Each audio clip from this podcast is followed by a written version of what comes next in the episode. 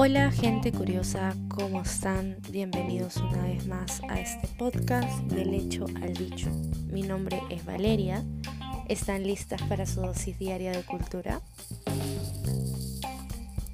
Concebido hoy en día como un símbolo feminista, sus orígenes están ubicados en la Segunda Guerra Mundial y se trataba de un bueno, un póster hoy en día para incentivar el trabajo de las mujeres.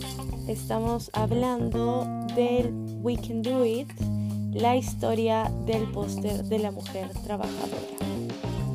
Este póster, eh, bueno, en este póster se puede ver a una mujer perfectamente maquillada, con una mirada intimidante, el pelo amarrado con un pañuelo, una, blusa remangada, el brazo flexionado con un puño en alto como haciendo el símbolo de, la fuerza. Y con eh, y se puede leer eh, We Can Do It. En 1942 la empresa Westinghouse Electric and Manufacturing Company solicitó al artista J. Howard Miller para que creara una imagen que incentivara al trabajo esta fue una iniciativa privada cuyo objetivo era eh, que un grupo acotado de trabajadores lo viera por un tiempo limitado y que no fuera pues una campaña más grande ni masiva.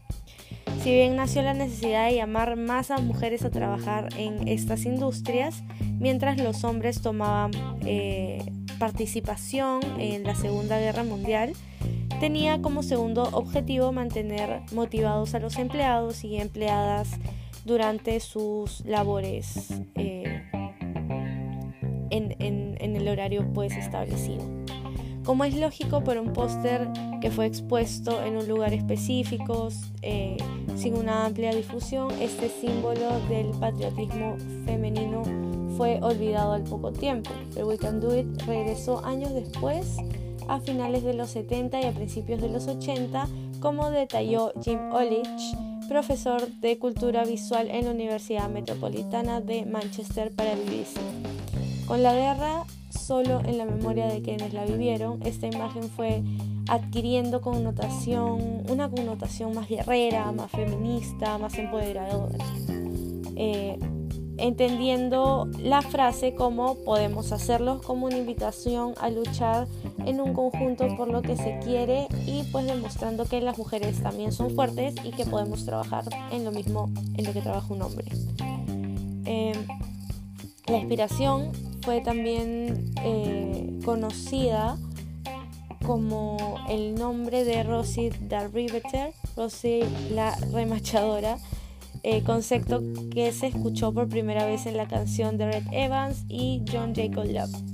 El sencillo homónimo describe a Rosie como una ardua trabajadora que ayuda a su país durante la guerra mundial. De hecho, eh, las mujeres tuvieron que encargarse de eh, muchos trabajos que solían hacer los hombres, como en industrias y en fábricas muy grandes, porque de hecho los hombres ya estaban como proyectados para ir a la guerra. Además de la música, tiene un vínculo con, una mujer real.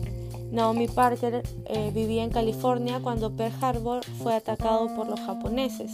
Tras ese acontecimiento, Estados Unidos ingresó de lleno a la Segunda Guerra Mundial y Naomi con su familia trabajaron por su país. Ella fue fotografiada mientras trabajaba como remachadora de piezas de aviones y esta fue la imagen que inmortalizó Howard Miller, el famoso póster.